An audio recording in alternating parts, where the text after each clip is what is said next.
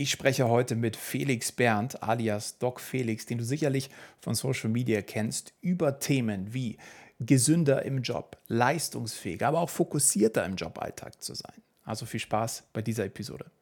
Felix, ich freue mich, dass wir heute über ein ganz besonderes Thema sprechen, für das du stehst. Es geht äh, vor allem auch um ein Thema, das mich persönlich immer wieder betrifft und ich die letzten Jahre viel damit experimentiert habe. Ja, also wie werde ich persönlich so im Arbeitsalltag leistungsfähiger? Wie kann ich noch mehr rausholen? Gar nicht auf einem extremen oder ungesunden Weg, sondern einfach, wie kann ich so die beste Version von mir selbst sein?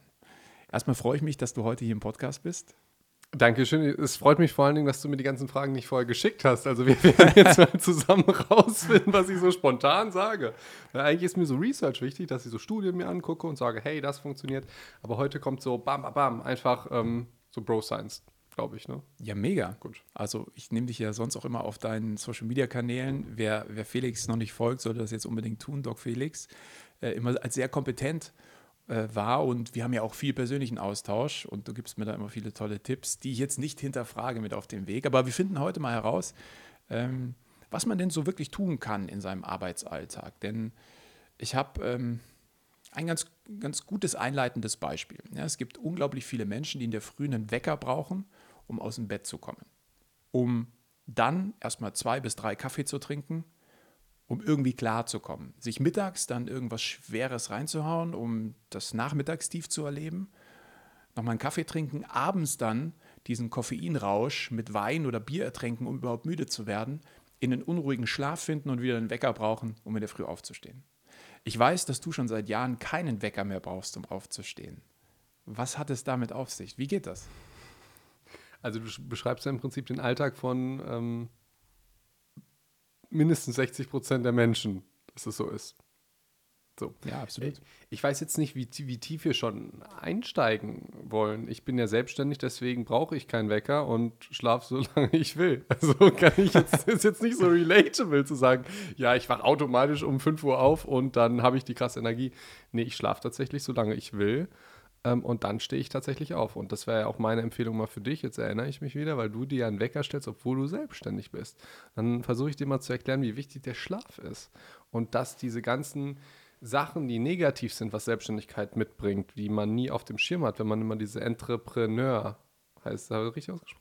Korrekt, äh, Podcasts hört, dass das alles immer so toll ist. Das stimmt ja gar nicht. Du hast ja dann auch eine riesen Negativseite. Du hast mit Mental Load, diese Verantwortung mit den Mitarbeitern, Existenzängste. Aber du hast halt auch den Vorteil, dass du den Wecker nicht stellen musst. Deswegen sage ich immer, stell dir nicht den Wecker, sondern hör mal auf deinen Körper, komm wieder in dieses Körpergefühl. Der wird dir dann schon sagen, wie lange du schlafen musst und wie lange du nicht schlafen musst. Was du zu essen hast, was du nicht zu essen hast. Das dauert ein bisschen, aber das wäre so der erste äh, Schritt, den ich dir persönlich geben würde und vielen Selbstständigen, die sich nicht den Wecker stellen, vielleicht sich auch nicht den Wecker zu stellen. Also so ein bisschen auf seinen äh, ureigenen Instinkt und Biorhythmus zu hören, meinst du? Genau, weil ähm, und das ist halt ein Problem für die Leute, die angestellt sind, die können sich das ja jetzt nicht aussuchen wir können den, also ich kann natürlich dann auch da äh, Tipps geben, äh, ich, ähm, die dann relatable sind. Wie kann man das dann als Angestellter, wenn man jetzt aufstehen muss zu einer Zeit? Aber was ich ja so spannend finde, du und Selbstständige, die müssen das ja nicht, die machen das trotzdem, weil sie denken, dass sie das machen müssen. Mhm. Weil, und was sagst du dann immer? Ja, ich habe das schon immer gemacht. Das finde ich immer so ein geiles Argument. Ich habe aber schon immer geraucht. Das liegt jetzt nicht daran, dass ich jetzt husten muss, weil das habe ich immer schon gemacht. Ja, ja, ja, richtig.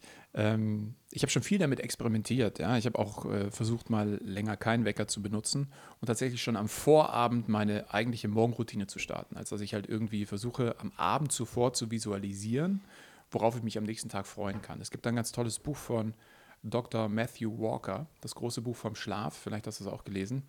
Ein Riesenschinken, super genial ähm, der eigentlich relativ ja, einfache Maßnahmen mit an die Hand gibt, wie du deinen Schlaf optimieren kannst. Ne, denselben Schlafrhythmus, irgendwie, falls du nicht schlafen kannst, abends ein heißes Bad und sowas zu nehmen, aber eben auch dieses Visualisieren. Und das hat mir eine Zeit lang unglaublich gut geholfen. Worauf du dich freust am nächsten Ich freue mich am nächsten Tag total drauf und bin bereits vor dem Wecker auf ganz natürliche mhm. Art und Weise wach.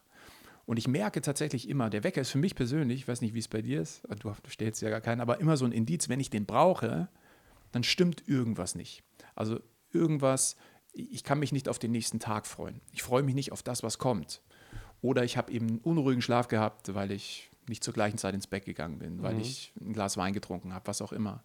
Und für mich ist das so ein bisschen so ein Warnsignal. Ist es das für dich auch? Aber du brauchst keinen, du Ich stelle mir ja keinen Wecker, Ja. deswegen ist es auch für mein Warnsignal nicht, also es klingelt ja nichts. Ja, aber jetzt, jetzt versetzen wir uns in die Lage von jemandem, der einem Job nachgeht, der angestellt ist, der weisungsbefugt ist und nicht selbstbestimmt und dieses Problem hat, Ja. ne? also so aus dem Schlaf gerissen wird. Was, was, was kann man da tun? Ähm, also es, ich, ich würde so ein paar Sachen sagen, die wie so Schmerzmittel sind, dass man die, äh, dass man, dass, dass du auf einem schnellen Weg ein bisschen Hilfe hast und dass es dir ein bisschen besser geht und dann einen langen Weg, der nicht sofort umsetzbar ist. Und als kurzen Weg hilft sowas wie zur richtigen Zeit auf, äh, einschlafen. Aber ich will mal jetzt mal was Besonderes sagen, ja, dass äh, hier nicht die Leute immer nur hören, ja, warmes Bad und so. Das Denkarium. Kennst du das aus Harry Potter? Karium. Das Denkarium. Denkarium, noch nie Okay. gehört. Harry Potter 4. Da erzählt Dumbledore, dass es ähm, ähm, manchmal, dass man sich manchmal so fühlt, als würden die ganzen Gedanken im Kopf kreiseln und man kriegt die einfach nicht raus. Das Denkarium ist jetzt aus Harry Potter halt eine Schale, in der du mit deinem Zauberstab einen Gedanken, der dich ultra nervt, herausziehen kannst und in dieses Denkarium rein. Geile Sache, ne? Und wie komme ich jetzt auf das Denkarium? Ich bin ja eigentlich wissenschaftsliebend. Äh, es wurde natürlich nicht mit dem Hintergrund des Denkariums, sondern für mich ist das einfach das Denkarium, tatsächlich etwas Ähnliches untersucht. Es gab Gruppe A und Gruppe B. Und Gruppe A hat sich alle unerledigten Aufgaben, also alle Gedanken, die in deinem Gehirn sind und dich ständig nerven, wo du und ich auch mal nachts wach liegen und denken, hast du dem noch eine Rechnung geschrieben und wie ist das mit dem Mitarbeiter und diese, diese ganze Scheiße, die uns wach hält. Die vorher aufzuschreiben, also diesen Gedanken mit dem Zauberstab in das Denkarium rein, das hat Gruppe A gemacht und Gruppe B hat sich als Kontrollgruppe irgendwas aufgeschrieben. Ja?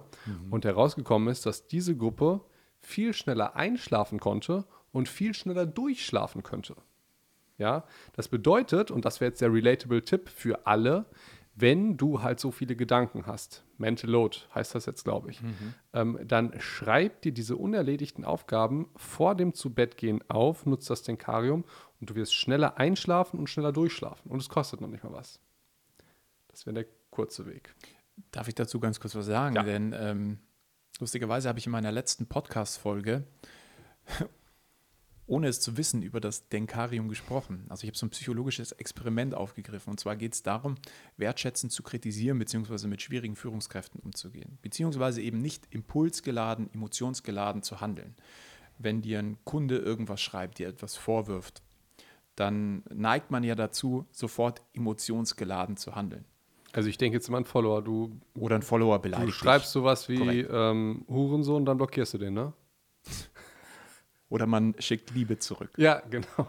Liebe zurück. Auf jeden Fall, wie gehe ich damit um? Also gehe ich emotionsgeladen um oder lasse ich Zeit vergehen? Ja, du kannst einen Tag warten und was auch immer. Oder es gibt dieses psychologische Experiment, dass du dieser Person einen Brief schreibst ja, oder eine E-Mail aufsetzt. Du setzt eine E-Mail auf und schreibst wirklich deine Emotionen dort rein.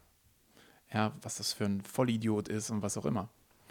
Und in diesem Prozess, das zu tun, flacht diese Wirkung eigentlich schon ab. Also du schickst diese E-Mail, diesen Brief nie ab und du fühlst dich danach schon deutlich weniger emotionsgeladen und betrachtest die Dinge viel nüchterner. Also du kipp- kippst das auch in so ein Denkarium mehr oder weniger rein, deine Emotionen. Deswegen fand ich das so spannend. Ja. Ich habe da erst letzte Woche drüber gesprochen. Aber Finde ich total gut. Ich glaube, das probiere ich auch mal aus tatsächlich. Weil ich würde als erstes denken, dann gebe ich diesem Negativen zu viel Aufmerksamkeit. Aber ehrlicherweise, ich gebe dem sowieso schon viel Aufmerksamkeit. Ja, dann muss ich es irgendwie rausziehen. Ja, finde ich gut. wie, wie ist jetzt der lange Weg? Ähm, ich konnte zwei Monate, glaube ich, oder vielleicht sogar drei Monate nicht richtig schlafen. Ich bin immer wie mit einem Wecker um drei Uhr aufgewacht und lag dann manchmal ein, zwei Stunden wach. Ähm, das ist auch ganz spannend, wenn man sich so in die Schlafscience reinguckt. Das hat dann, also je nachdem, wann man immer aufwacht, hat das unterschiedliche Phasen des Schlafes oder Körpers zu bedeuten. Ähm, darum soll es aber jetzt gar nicht gehen. Ähm, äh, das wäre wieder ein kurzer kleiner Tipp. Ja, wenn du es bewertest, wenn du nicht richtig gut schlafen kannst, als gesundheitsschädlich und am nächsten Tag ist es äh, schlecht für dich, dann wird es auch schlechter sein, als wenn du einfach denkst, okay, ich liege jetzt wach, ähm, und ähm, kann vielleicht einen Podcast hören, kann irgendwas zum Einschlafen hören und ich regeneriere und ruhe mich aus, obwohl ich nicht schlafe. Das wäre jetzt nochmal was Kurzes, daran hast du aber nicht gefragt. Der lange Weg ist, also warum ich das alles erzählt habe, ist, ich war trotzdem am nächsten Tag relativ ausgeruht und habe mich auf den nächsten Tag gefreut. Und das liegt daran, dass ich mein Leben und meine Arbeit mir aus tiefster Liebe und Zufriedenheit mache und ich mich wirklich auf die Tage freue. Und wenn man schlecht schläft und das wirklich das, was, was ganz Schreckliches ist, äh, weil man nicht durchschlafen kann und denkt sich dann, so war das halt bei mir im Krankenhaus, als ich im praktischen Jahr war. Wenn ich da um drei Uhr aufgewacht bin, dachte ich, boah, wenn ich jetzt nicht einschlafen kann, dann bin ich morgen total gestresst. Ich bin sowieso schon gestresst, ich schaffe das alles nicht, ich hasse meinen Job. Und das ist halt der lange Weg, dass ob du schlafen kannst oder nicht, wenn dein Leben geil ist, tagsüber, dann wirst du automatisch besser schlafen. Und deswegen sage ich der lange Weg, weil jeder wird jetzt in die Kommentare schreiben, ja, das ist aber äh, zu weit hergeholt und äh, von oben herab oder was auch immer, weil es gibt bei allen Sachen immer einen, einen kurzen Weg, ich kann dir helfen, mit Stress umzugehen, und es gibt den langen Weg. Ja, du bist in einer toxischen Beziehung, kurzer Weg, eine Grenze setzen, langer Weg, Schluss machen. Und dieser lange Weg braucht einfach Arbeit, Disziplin, Arbeit mit sich selber.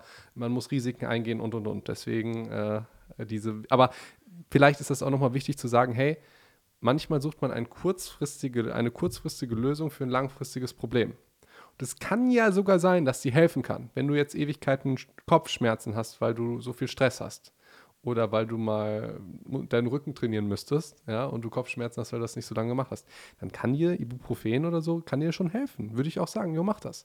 Aber das löst ja das Problem nicht langfristig.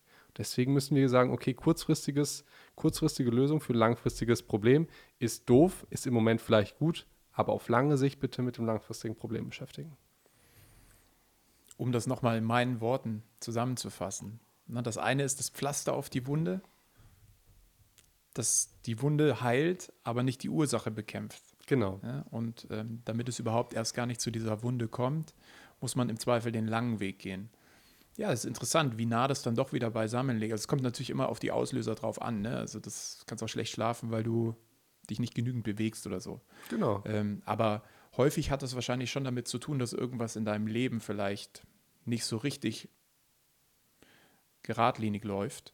Und ich merke das tatsächlich auch immer wieder bei mir in der Community. Ich analysiere jetzt schon seit Jahren die Nachrichten, die wir so bekommen. Und da lassen sich Muster erkennen. Und es gibt ganz viele, die eben glauben, es wäre nur ein Symptom, wo ein Pflaster hilft. Das kann auch durchaus für ein paar Wochen helfen. Aber am Ende ist die Ursache das Problem. Und so ein Job, ich sage immer, der besteht eigentlich aus, ich habe so ein Modell entwickelt, das Passt-Modell. Ja? Passion, also Leidenschaft, Anerkennung, Skill, äh, Sinn und Tarif. Ja? Bedeutet quasi, du brauchst einen Job, worin du gut bist, den du liebst, wofür du gut bezahlt wirst, wo das soziale Gefüge stimmt und was die Welt braucht. Und wenn du diese fünf Dimensionen gleichermaßen mit deinem Karrierewachstum, ohne eine zu vernachlässigen, gut bespielst, dann geht es dir in der Regel gut und dann freust du dich auf jeden Tag, der da so kommt. Wir, wir gehen mal zur nächsten Frage. Ja? Also es war schon mal ein, ein toller Einblick. Danke, Felix. Ähm, Du hast 35 Fragen da, die schaffen wir nicht alle. nee, nee, nee, ich, ich, ich bin Profi. Ja, okay. Ja, ich fasse das mal ordentlich zusammen. Und zwar Thema, also das wird jetzt vielleicht ein bisschen hin und her springen, weil wir die Fragen hier auf dem Weg zu dir, wir befinden uns ja in, in deinem Podcast-Studio. Ähm, das ist eine Riesenehre. Jetzt hör mal auf, hier mir die ganze Zeit so in den Hintern zu kriechen. Ja, das finden die Leute voll unsympathisch dann, wenn du das die ganze Zeit mal, also voll, das, ich wirke dann unsympathisch. Ich muss jetzt sagen, boah, ich finde es auch voll die große Ehre, dass du hier bist. Und finde ich auch wirklich. Nee, ich finde es wirklich, also ja, schöne gut. Gastfreundschaft hier, ja. aber ähm, jetzt mal genug ja, okay, der go, Lobeshymnen, go. ja. Burnout und Bore-out. Also viele kennen ja Burnout und ich habe auch ein bisschen das Gefühl, dass das Wort so inflationär missbraucht wird, mhm. gesellschaftlich. Also, dass ähm, ja, kleinste Symptome schon als so etwas aufgefasst werden und man sich dann da auch ein Stück weit reinsteigert. Ähm, in der Regel, weil man vielleicht auch dann zu viel Zeit hat oder überhaupt auch zu unzufrieden ist mit dem, was man tut. Ich meine, das Thema muss man sehr, sehr vorsichtig behandeln. Absolut. Deswegen sitze ich hier heute mit dir, der mir da mal ein bisschen mehr ähm, Einblick geben kann. Wobei handelt es sich dabei? Was sind so Indizien? Wie kann ich dem Ganzen vorbeugen? Und wie empfinde ich das dann auch? Weißt du, was ich so witzig finde? Ähm, das war das erste Video, was wir zusammen gemacht haben. Und ich bin eigentlich ein ziemlich zuverlässiger Dude. Aber bei dir war ich nicht zuverlässig am Anfang. Erinnerst du dich noch? Ich erinnere mich, ja. ja. Ich musste ganz schön häufig nachfassen, bis du mir da endlich mal irgendwas geschickt nachfassen, hattest. Nachfassen, das ist so ein BWLer-Wort, ne? Ja. Ja. Äh, ja, genau so war das. Und das ist halt wirklich verrückt, weil wenn ich überlege, wie viel Energie und Zeit man in ähm, schlechte Menschen steckt und dann äh, kommen leider gute dann äh, zu kurz. Das, äh, das, tat, das tat mir wirklich leid. Und ich habe dann ja auch wirklich dann, dann versucht, ich glaube so vier, fünf Jahre später, das dann immer wieder gut zu machen. Okay. Ja. Ähm, gut, äh, Burnout, Boreout. Das eine ist halt, dass man sich äh, unterfordert fühlt, Langeweile hat. Und das andere ist, dass man tendenziell zu viel zu tun hat. Ähm, ich ich finde, es wird auch im Moment ein bisschen inflationär benutzt tatsächlich. Weil, und du hast auch schon gesagt, das ist so ein ernstes Thema wie das Wort Depression. Und hätte ich damals gewusst, was ich und die Menschen anrichten, wenn wir auf Social Media Awareness für psychische Krankheiten machen, hätte ich das anders gemacht. Weil jetzt haben wir ein Riesenproblem.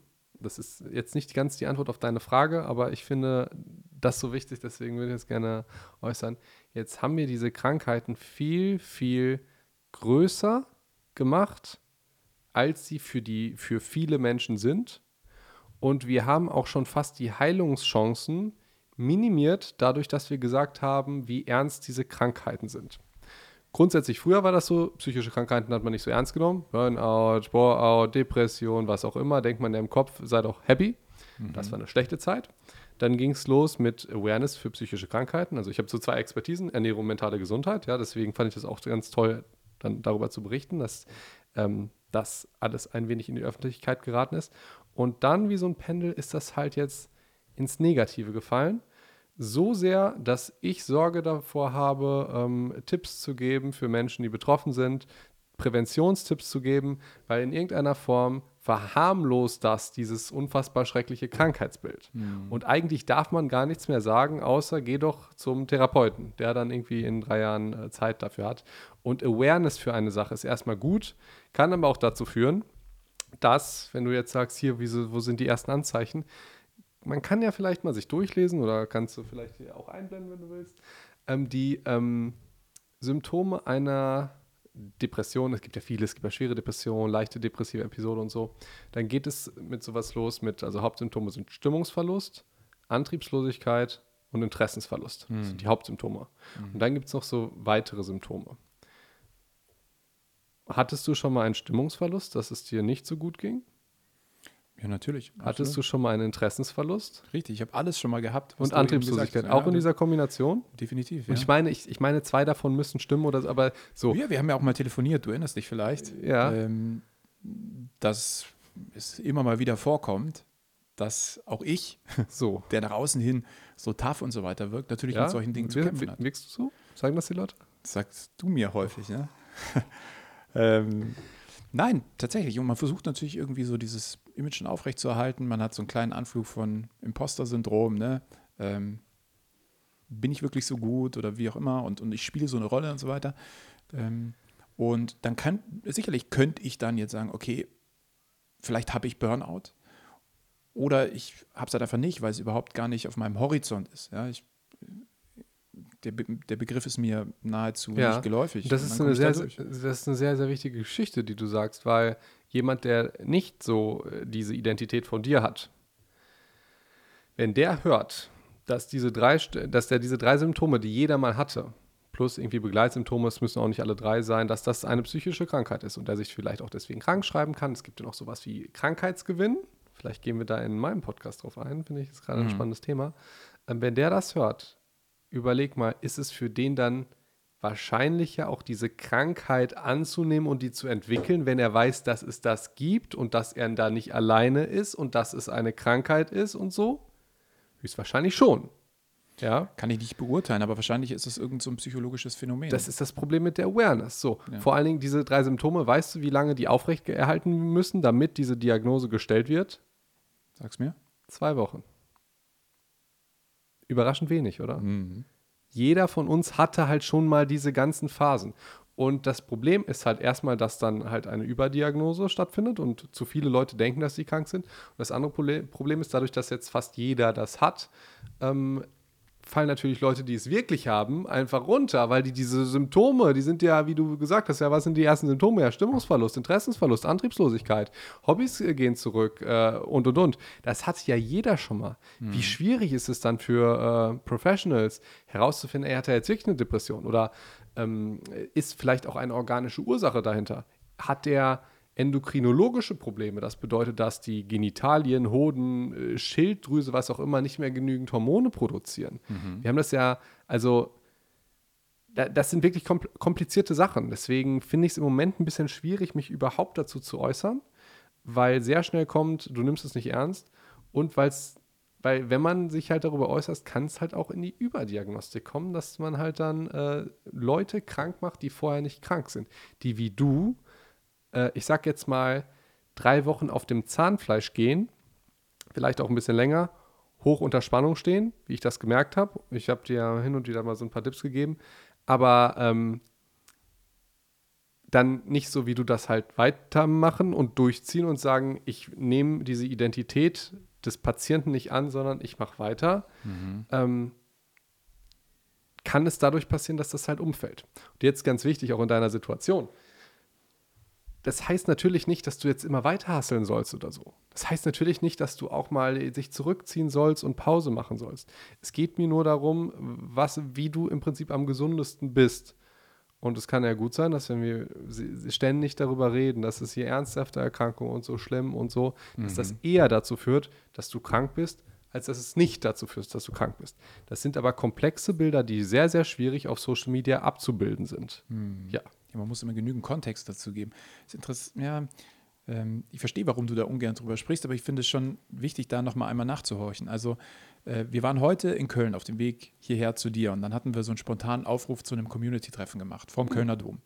Und dann war da einer aus der Community da und der hat super offen über, über sich gesprochen und meinte irgendwie, na, er war vor kurzem in Therapie und so weiter. Also fand ich super, dass er sich da so geöffnet hat. Er war in Therapie und er würde mir nicht bei allem Content, den ich so bringe, zustimmen, weil ich oftmals zu sehr auf diese Performance- und Disziplinschiene gehe und er so ein bisschen die Befürchtung hat, dass Menschen, die tatsächlich ein richtiges Problem haben, dadurch ihre eigentlichen Probleme verdrängen. Mhm. Und das habe ich mir echt zu Herzen genommen. Das fand ich sehr spannend. Ähm, ich komme so ein bisschen auf den Punkt der Selbstwirksamkeit und der Selbstreflexion, ein Gefühl für sich zu entwickeln und Gefühl für sein Umfeld. Also was tut mir eigentlich gut, was nimmt mir Energie und was bringt mir Energie. Denn ähm, wenn ich diese, diese Diagnose von jemandem bekomme nach zwei Wochen, dass ich möglicherweise von Burnout betroffen bin, ich aller, allerdings keinerlei Anhaltspunkt habe, was in meinem Leben gerade gut läuft, was mir Energie gibt, was mir Energie raubt, wo ich selbst merke, dass irgendwas nicht im Gleichgewicht ist und ich überhaupt erst gar nicht weiß, was ich vielleicht verändern könnte, dann nehme ich natürlich diese sehr einfache und pauschale Erkenntnis an, dass ich das möglicherweise habe. Also würdest du, wenn wir über das Thema ja, so Selbstreflexion und, und Selbstwirksamkeit, also wie gut kenne ich mich selbst in meinen Stärken und Schwächen, mein Umfeld, was tut mir gut, was nicht, dass es hilft, möglicherweise hier diese Diagnose besser auch für sich selbst stellen zu können?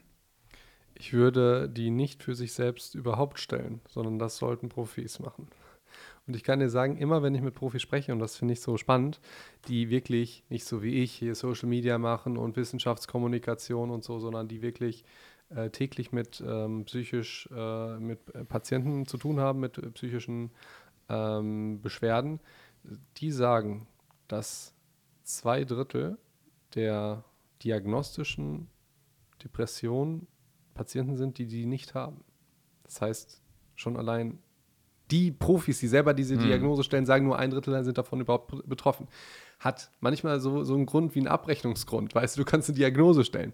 Und es gibt auch Menschen, denen hilft eine Diagnose. Ja. Die können dann sagen: Ja, guck mal, ja. ich habe das ja. Ja, guck dir das an. Hier, das hat mhm. ein Arzt gesagt. Ich habe die, die, dies, und, dies und jenes. Ja, das, also nehmen wir mal an, du wärst jetzt, wärst nicht so resilient, wie du bist.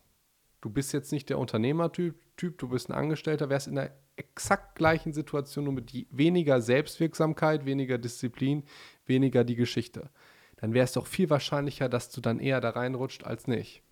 Mhm. So. Ja, ja. Das kann sein. Und äh, zu dem, was der Kollege gesagt hat, ja, das kann natürlich passieren. Der hat ja sowas gesagt wie, hey, sag den Leuten jetzt nicht, dass sie äh, so diszipliniert sein sollen und Selbstwirksamkeit, cool. weil das kann in die falsche, das kann auch sein, wenn das der Falsche hört, aber das ist halt das Problem von Social Media, das ist ja eine Einbahnstraße.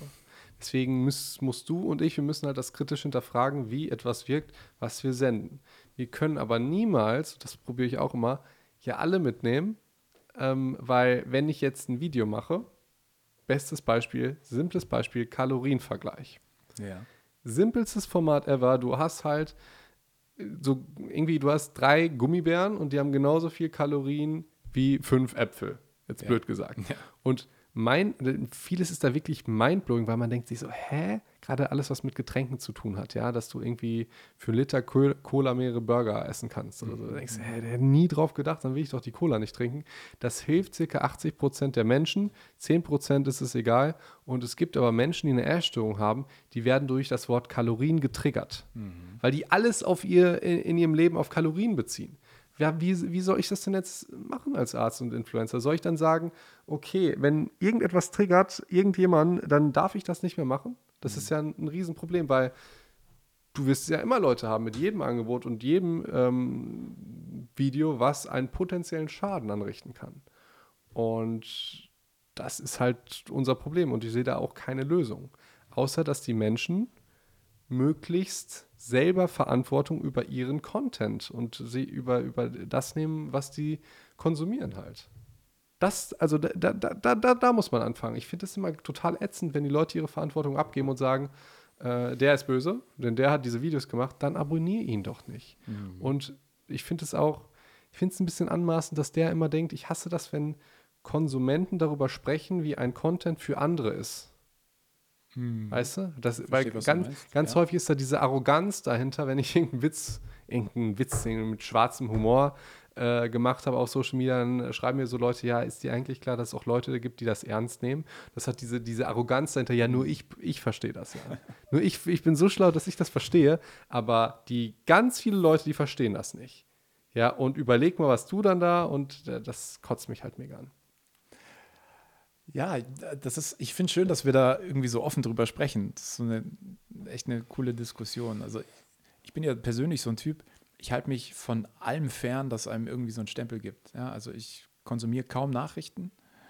Äh, wenn ich Informationen brauche zu einem bestimmten Thema, dann kenne ich Leute in meinem beruflichen Netzwerk, die mir diese Informationen ganz geballt, kurz und knackig geben. Ich äh, würde auch niemals einen IQ-Test oder irgendwie sowas machen. Ne? Ähm, genauso bin ich überhaupt nicht dafür, dass äh, unser Bildungssystem uns irgendwie Noten gibt, ja, weil uns das mhm. alles in Schubladen und, und, Stempel gibt. Weil eine Note 5 bedeutet, du bist schlecht. Aber du bist vielleicht gar nicht schlecht. Ne? Und äh, das zieht sich so durch das ganze Leben und da können wir x Kategorien besprechen. Aber ähnlich ist natürlich, wenn wir solche Themen so pauschalisieren und irgendwie, wie du gerade schon schön gesagt hast, ähm, die so gesellschaftsfähig machen und so viel Awareness schaffen, als dass man sich dann damit identifiziert und plötzlich denkt, oh, ich bin in dieser Schublade. Obwohl man da vielleicht gar nicht reingehört. Also ich bin immer ein Fan davon, das zunächst zu hinterfragen oder im Neudeutschen zu challengen, ja. Also bin ich das wirklich? Und ich finde, da muss man schon immer auch an sich anfangen, wer bin ich, wer möchte ich sein, was tue ich und dann eine Lösung finden. Ich finde das so toll, Mit dass Profis. Du, ja, dass du immer so lösungsorientiert bist. Ja, muss toll. sein, muss sein. Ähm, wir gehen in leichtere Kost rein. Ähm, ich weiß, du bist ja sehr fitnessbegeistert. Ja. Also ähm, dein, dein Bizepsumfang ist ungefähr der meines Oberschenkels. Du? Hast du gehört? Ja, 36 Zentimeter. das, stimmt, das stimmt doch gar nicht. Das ist immer dieser Gag zwischen meinem Kameramann, der, wie du sehen, guck ihn mal an, der, wie du sehen kannst, der nicht trainiert. Ihr seid beide schon auf jeden Fall ordentlich auftrainiert. Okay. Aber in meiner besten Zeit ähm, hätte ich da auf jeden Fall mithalten können. Ich finde es krass, dass ja, genau. Er hat gesagt, äh, er findet es krass, dass du in mein Gesicht lügst. Ich weiß nicht, ob man dich verhören kann, ich hoffe nicht.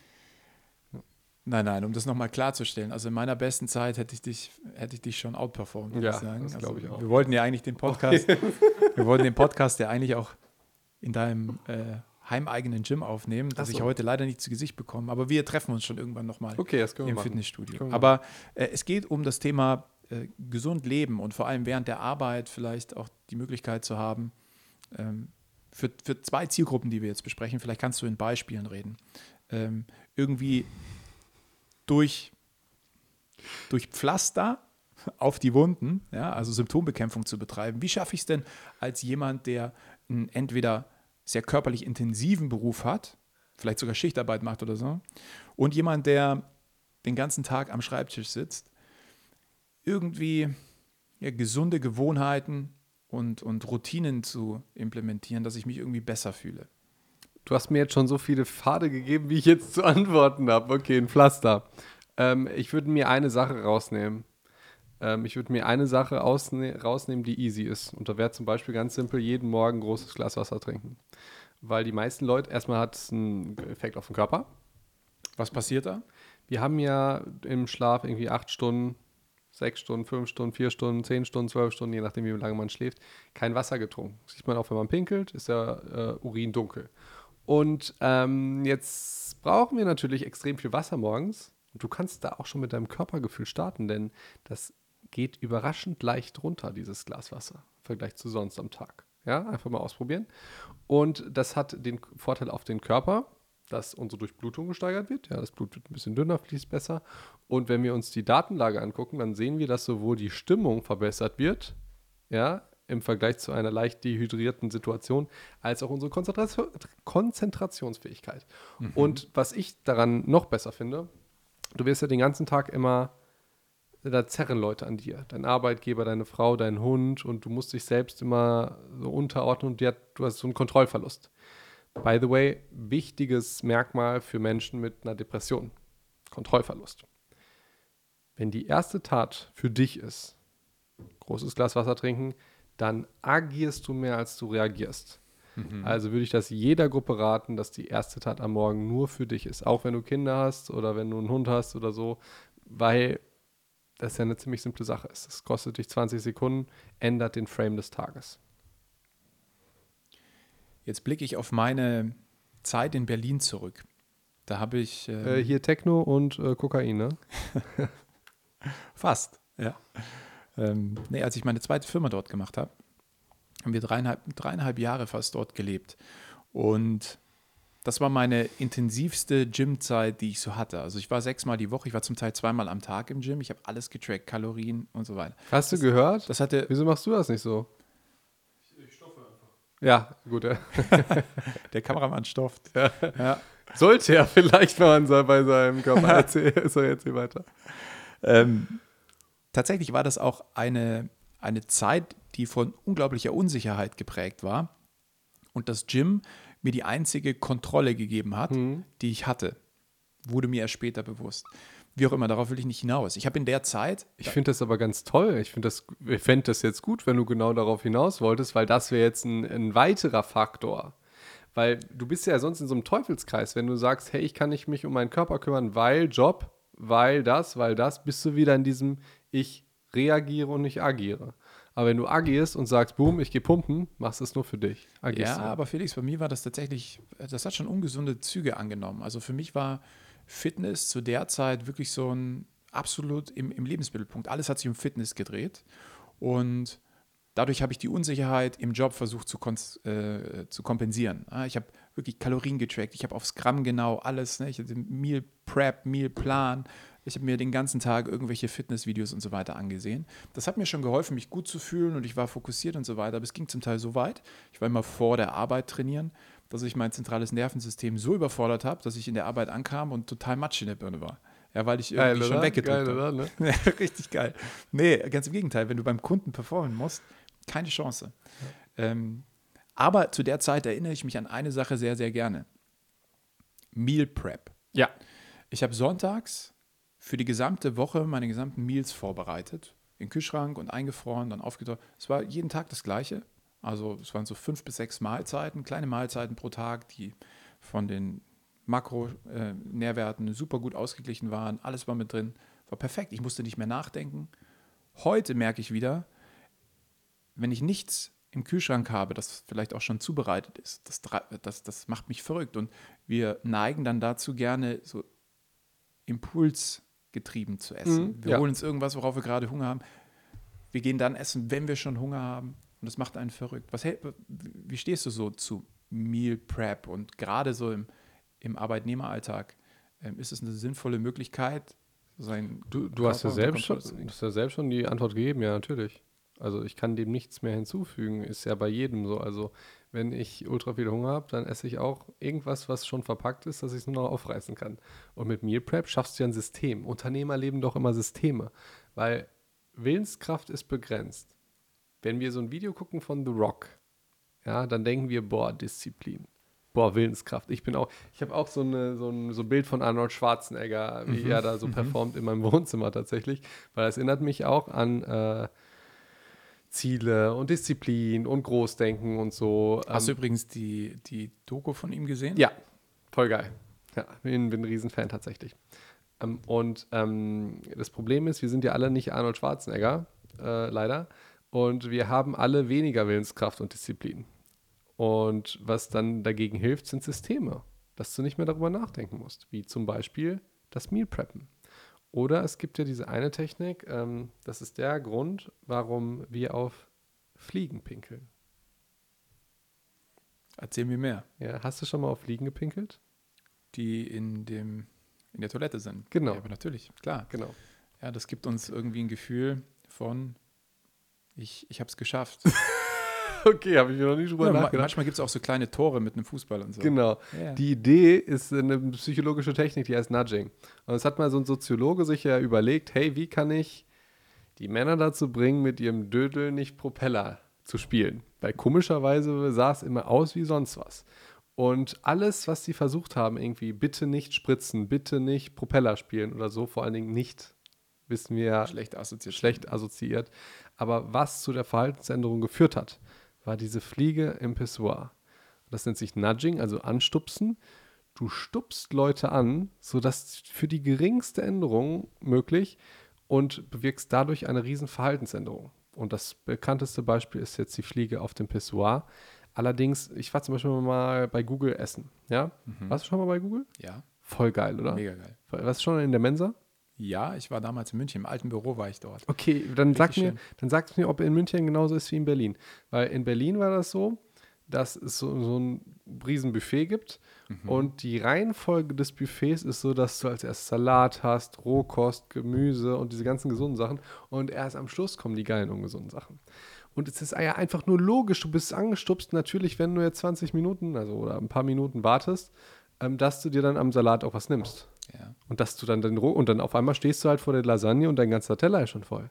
interessant. Und nur Im, Im Supermarkt ist es aber, hat es den, den umgekehrten Effekt, ne? Also Supermärkte sind ja auch extra ganz systematisch Genau. aufgebaut. Du kommst rein, weil du gestresst bist und Obst und Gemüse bringt dich erstmal runter. Ja, das Grün, ne? da kommst du erstmal runter. Das heißt, du nimmst dir extra viel Zeit im Supermarkt. ach lustig, darüber habe ich noch nie so Ja, nachgedacht. klar. okay, gut. Ich denke mir immer, was, Aber ja, was auf Augenhöhe ist, oder also da sind ja meistens die teuren Sachen, ne? Korrekt, Äh, und auch, die, die, äh, die ähm, Hausmarken sind dann unten und so. Also da wird halt einfach damit gearbeitet, weil du denkst, ach so, ja, okay, gut, äh, greife ich mir, ne?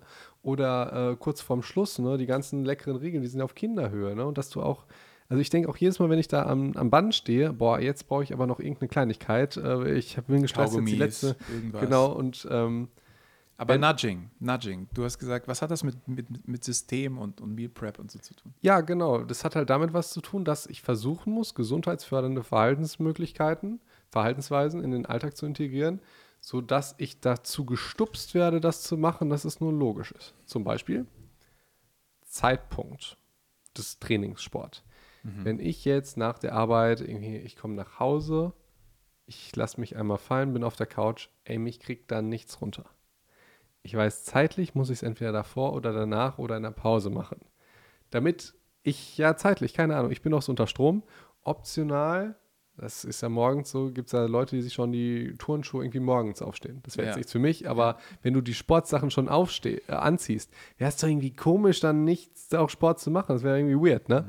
Und da, oder örtlich ist natürlich auch wichtig. Wenn du jetzt Oder schon mit, mit Sportsachen schlafen gehen. Ja, weil häufig ist ja auch die Hürde überhaupt erst.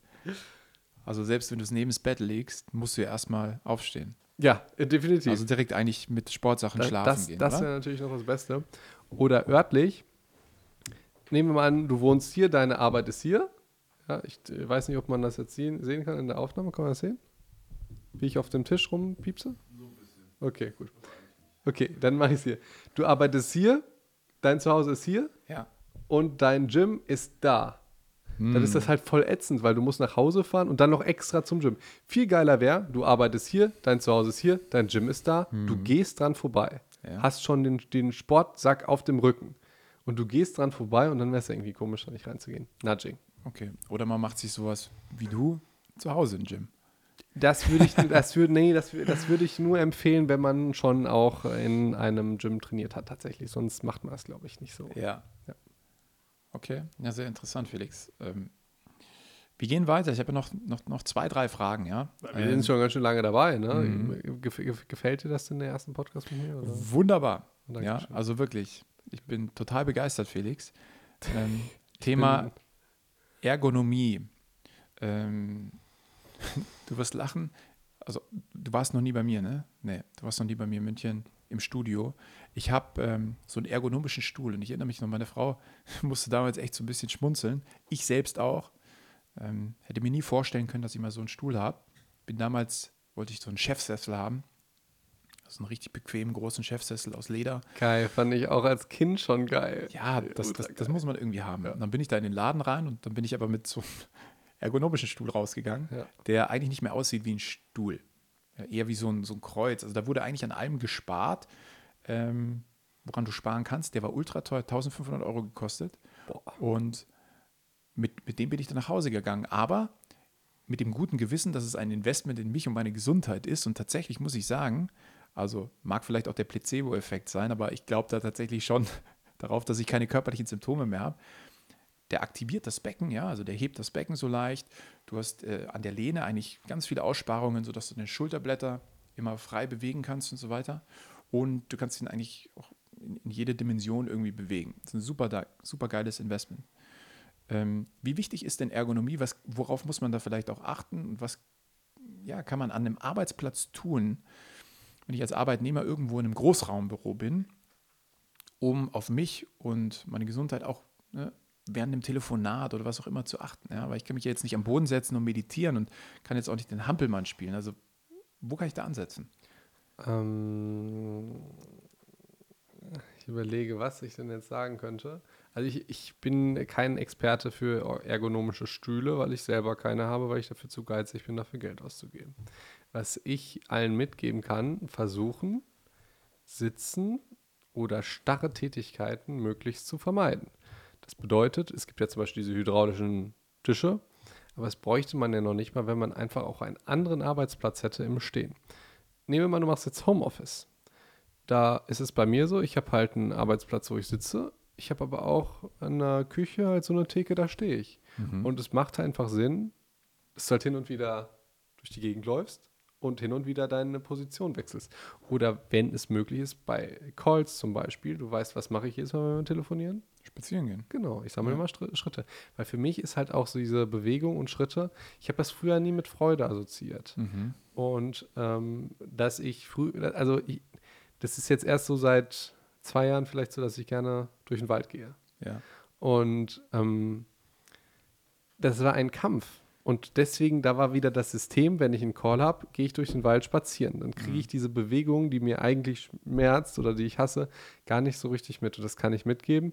Ist das jetzt relatable für alle, die im Großraumbüro sitzen? Nein. Aber da möchte ich sagen, dass man möglichst auf seinen Einflussbereich gucken sollte. Also, kann ich in meinem Großraumbüro, habe ich einen hydraulischen Tisch. Wenn ich keinen habe, habe ich vielleicht noch die Möglichkeit, in ein Konferenzbüro oder irgendwas anderes zu gehen, wo ich einfach stehe. Habe ich das nicht, dann würde ich empfehlen, möglichst viel die Position beim Sitzen halt auch zu ändern und nicht so eine starre Haltung anzunehmen. Mhm. Unser Körper ist halt nicht dafür gemacht, dass wir acht Stunden sitzen. Was glaubst du, wie wirkt sich das aus? Gibt es da schon Langzeitstudien zu? Also zu sitzenden Tätigkeiten? Ich würde behaupten, also als das so richtig angefangen hat, wo körperliche Arbeit ähm, sicherlich noch stattgefunden hat, wie heute natürlich auch, aber weiß ja. nicht, es gibt sicherlich die ersten Leute, die jetzt in Rente gehen, die ja. ihr Leben lang, 40 Jahre lang, äh, am Schreibtisch gearbeitet ja. haben. Wie wirkt sich das aus? 83 Prozent aller Rückenschmerzen sind auf das Sitzen zurückzuführen. Nein, keine Ahnung, habe ich gerade erfunden. Also ich weiß es nicht, da muss ich halt vorher mal nachgucken oder so, aber ich habe jetzt keine Langzeitstudien im Kopf. Sitzt halt nicht. Ich dachte, so. du hättest mal eine erhoben oder so. Ja, nee, äh, aber die gibt es mit Sicherheit, aber die habe ich jetzt nicht im Kopf.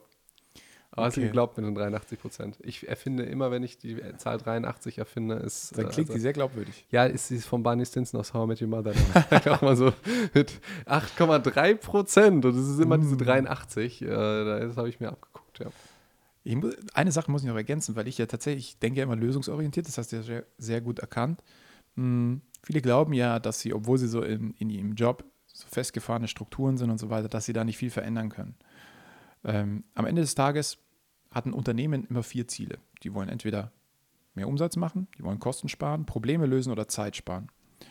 Und du musst schauen, mit allem, was du tust und auch mit allem, was du verändern möchtest, auf eines dieser vier Unternehmensziele einzuzahlen. Und wenn du beispielsweise sagst, naja, wir machen Meetings im Stehen. Warum machen wir Meetings im Stehen? Weil sie dann kürzer gehen. Weil wenn du stehst, hast du weniger Geduld ja, und die, kommen die Leute besser auf den Punkt. Äh, ich will darüber gleich in meinem Podcast reden. Ich finde es voll ein geiles Thema. Ich habe da was noch total Wichtiges zu sagen und was zu fragen tatsächlich. Ähm, kannst du das dann auch, musst du dir merken, ne? für gleich. Ja, natürlich, unbedingt. Also Gut. entsprechend dann auch bei Felix weiterhören. Da gehen wir nochmal tiefer in das Thema rein. Aber das bedeutet, wenn ich meinem Chef oder meiner Chefin präsentiere, dass wir über das Stehen in Meetings an Produktivität ähm, steigern, Kosten sparen, Zeit sparen, was auch immer sparen, dann habe ich da plötzlich einen Case. Ich bringe mich ins Spiel und keine gute Führungskraft äh, würde jemals, wenn du auf eines dieser vier Ziele einzahlst, dich irgendwie verneinend wegschicken, sondern da hört man zu und würde dann solche Dinge. Also du kannst Veränderung leisten. Da gibt es ein tolles Buch, die äh, Vier-Stunden-Woche von Tim Ferriss, hast du vielleicht auch mal gelesen, ja. wo es eben auch darum geht, egal ob du selbstständig bist oder in einem Unternehmen arbeitest, sobald du mit deinen Entscheidungen und deinen Veränderungsvorschlägen Wert deliverst, dann hast du in der Regel auch die Möglichkeit, das zu tun. Ja, finde ich sehr gut. Und ich würde jetzt auch darauf antworten, aber das mache ich jetzt nicht, sondern erst im nächsten Podcast. Alles klar. Ja, lieber Felix, ähm, wir sind eigentlich auch schon am Ende. Es hat mir sehr gut gefallen, mit dir darüber zu sprechen. Die letzte Frage wolltest du nicht vorlesen? Nein, da gab es keine letzte Frage okay. mehr. Ich ähm, würde ganz gerne mit dir so ganz spontan noch ein Spiel spielen. Ja, das ist inspiriert von Gary Vee, den du wahrscheinlich auch kennst. Mhm. Und zwar überbewertet, unterbewertet. Ich werfe dir jetzt einfach mal so drei Begriffe zu und du sagst, ist das überbewertet? Voll witzig. Morgen, sorry, morgen kommt, dass ich dich unterbreche, morgen kommt auch ein Typ für einen Podcast und der hat mir heute noch die gleiche Idee in den Raum geworfen. Deswegen weiß ich, woher er die hat. Er hat wahrscheinlich hat Gary wie vor einer Woche so ein Video gemacht, wo er gesagt hat, oh, und da meinte hier Steph, oh, wir machen das auch. Uh, overrated oder underrated Fitness-Tipps. Das ist aber auch tatsächlich ein Kollege, der auch gar nicht selber trainiert, der Coach Steph, um das uh, nochmal kurz zu sagen. Sorry, erzähl weiter. Und ich bin gespannt, warum du das so siehst. Also ich muss mir tatsächlich jetzt ein paar Begriffe ausdenken. Ich meine, wir haben über einige schon gesprochen, wir haben über Schlaf schon gesprochen, wir haben über Burnout gesprochen. Ähm, Fitness. Underrated. Warum? Ach, ich muss es nur mal ausführen. Ja, ja ähm, weil das Leitbild in den Medien, was durch Fitness verkörpert wird, ein sehr, sehr negatives ist. Und das liegt daran, dass die ähm, Menschen, die das schreiben, ihre persönlichen Erfahrungen äh, da reingeben. Das merke ich immer, wenn ich angefragt bin. Dann werde ich eigentlich meistens gefragt, nicht zu sagen, warum Sport, Bewegung und gesunde Ernährung gut ist, sondern diesen Wahn beschreiben, den du ja anscheinend leider auch gehabt hattest, dass du das zu übertrieben hast. Ja. Du bist die erste Person in meinem ganzen Leben, die ich persönlich kenne, die daran betroffen ist. Alle anderen in meinem Leben, einschließlich meines Kameramanns, würden davon profitieren. mehr Sport und mehr Disziplin und auch mal Kalorien tracken und einfach mal gucken, wie das ist. Ähm, und äh, das ist deswegen ganz, ganz furchtbar, wie Fitness, das Wort oder Sport in den, unseren Leitmedien ähm, vertreten werden, weil die Redakteurinnen, die mich dann anrufen, da kann es sein, dass die einen Freund haben, mhm. der auf dem Kindergeburtstag keine Pommes isst. Und dann sagen die, das kann doch nicht sein, das hat ja keinen Pommes gegessen, der ist ja in seinem Wahn, dass der da sitzt mit seinem Müsli. Ich denke ja, lass ihn doch. Ja, Ja. Lass ihn doch. Er kann sich doch entscheiden, Pommes zu essen. Und wenn er das nicht macht, aus gesundheitlichen oder Fitnessgründen, aber meistens dann kommen die Redakteure mit, ja, aber das macht er nicht aus Fitnessgründen, sondern es ist psychologisch so, dass er in der Kindheit bla bla bla bla. Und was ich, die will ihre Position rechtfertigen. Die will hören, guck mal, ein Arzt sagt, das ist gefährlich. Du musst da die Pommes essen und dass ich die esse, ist richtig. Und ähm, du merkst, ich ich, es ist ständig so, dass ich diese Interviews kriege. Die fucken mich so unfassbar ab, weil ich sehe schon diese, die, der, schon wenn ich in der Mail lese, wir wollen auch mal zeigen, dass Fitness und hier auch Instagram ist nicht real und so. Über die, die Zahl, die ich gestern gehört habe vom ZDF, war eine ultra geile äh, satirische äh, Doku über Zucker, voll geil. 57 Prozent von Deutschland ist übergewichtig. Das ist unser Problem. Nicht, dass wir zu viel trainieren. Ja. Für dich ist das vielleicht nicht so. Für mindestens 57 Prozent und auch die anderen, die nicht übergewichtig sind, und ist das absolut underrated. Ganz, ganz wichtig. Ja, denn ich, ich muss tatsächlich dieser Zeit, die bei mir vom Wahn getrieben war, schon was Positives abgewinnen. Also ich sehne mich schon nach dieser Haltung, die ich damals hatte, die ich seitdem so nicht mehr gespürt habe. Also dieser Körperhaltung, diesem, dieser aufrechten, mehr Sauerstoff im System, dieser angespannt, wie nennt man den schönen Pump, den man da hat, ne? kann auch süchtig machen. Zweiter Begriff Diät. In der ursprünglichen Version underrated, in der heutigen Version overrated. Diät heißt für uns, wir machen etwas Kurzzeitiges ähm, und hören dann damit auf. Diät kommt aber aus dem Griechischen, das Wort, und bedeutet Lebensweise. Und die ist underrated. Also überleg dir, was für eine Lebensweise du gerne haben möchtest. Und es kann ja sein, wenn du sagst, hey, ich möchte ungesund leben, völlig okay, mach das, was du willst, ich bin kein Priester, dann hast du aber auf meinem Kanal nichts verloren, sage ich jetzt mal. Oder du sagst, ich will, oder ich will hauptsächlich ungesund leben, dann kannst du ja immer noch einen Tipp von mir annehmen, wie mit dem Wasser, voll okay, ich freue mich dann. Äh, Oder du sagst, hey, ich möchte gesund leben, zu 100 Prozent. Oder du sagst, hey, ich, wie was bei mir ist, ich möchte gesund leben zu 80 Prozent. Ich komme gerne nach München und besauf mich mit dir. Und ich komme auch gerne und esse da so ein Münchner, was esst ihr irgendwie Schnitzel mit. Pommes oder so irgendwie? Ja. Ähm. Fahre ich mir gerne rein, aber ich sehe das dann wirklich als Genussmittel und ich mache das dann gerne, weil ich es unfassbar geil finde.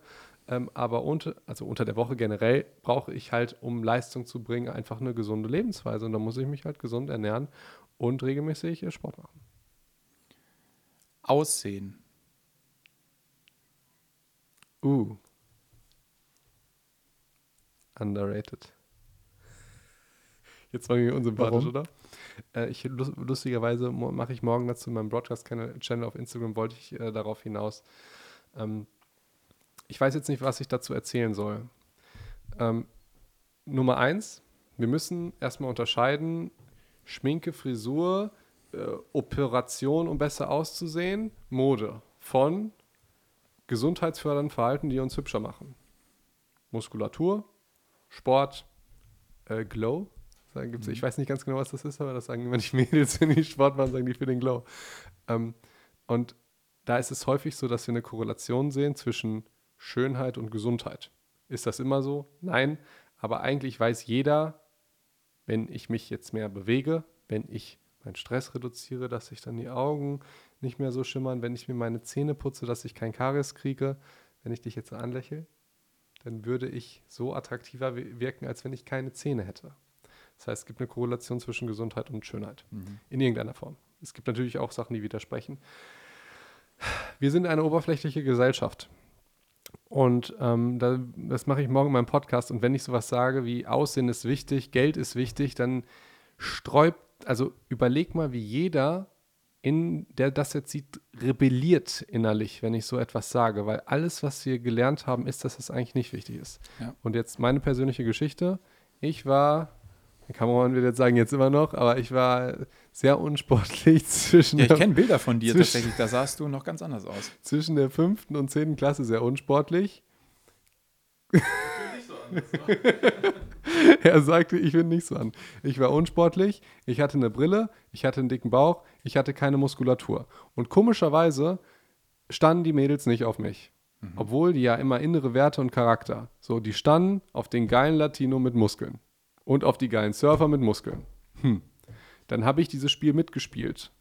Bin pumpen gegangen, Und dann, dann kam auch erst im nächsten Zug diese Gesundheit. Ist ja völlig okay, auch für mich, wenn, wenn der Beweggrund, etwas zu machen, was gut ist, wenn du jetzt mehr Geld verdienen willst und sagst, ey, ich will ein geiles Unternehmen bauen, was den Menschen hilft, ist doch toll. Mhm. So. Der Beweggrund war bei mir, hey, ich wollte so aussehen wie die ganzen Superhelden in meiner Kindheit und ich fände es halt vielleicht auch cool, wenn ich auch ein bisschen begehrt werde von Menschen, die ich gut finde. So. Ist denn dann und, Geld und. Und warte, warte, ja. warte mal ganz kurz.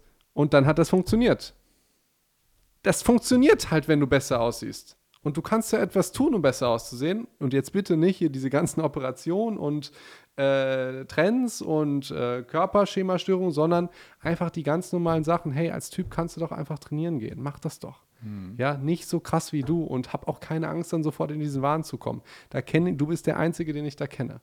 Manchmal muss man die Regeln ein bisschen mitspielen, aber das kann ja jeder bestimmen. Du kannst natürlich auch sagen, ich spiele da nicht mit. Hätte ich ja damals auch sagen können, ich spiele nicht mit. Ich bleibe der kleine Dicke mit der Brille und dem Pflaster auf dem Auge. Okay, das kommt dann irgendwann weg. Und bin total frustriert, dass die Mädels immer sagen, es geht um Charakter und nicht um Aussehen. Oder ich sage, ja komm, also ich, es geht mir doch auch, ich finde doch auch bestimmte Menschen schön und nicht und möchte ja dann auch die selektieren. Sorry, ich mhm. habe noch ein Beispiel. Gerne. Darf ich das kurz noch erwähnen? In amerikanischen Filmen wird es häufig so dargestellt in so Highschool-Musical, da gibt es immer die sympathischen Nerds, die nicht gut aussehen und die stehen dann auf die oberflächlichen Mädels mit einem schlechten Charakter. Ja. Und die werden immer so schlecht dargestellt, weil die diese Nerds ausnutzen und in Wahrheit aber mit dem Captain des Football-Teams rummachen.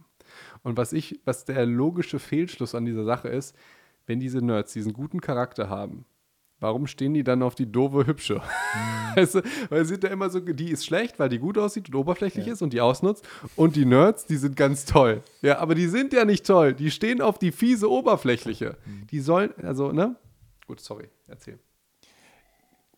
Würdest du darauf, also, ja, interessant.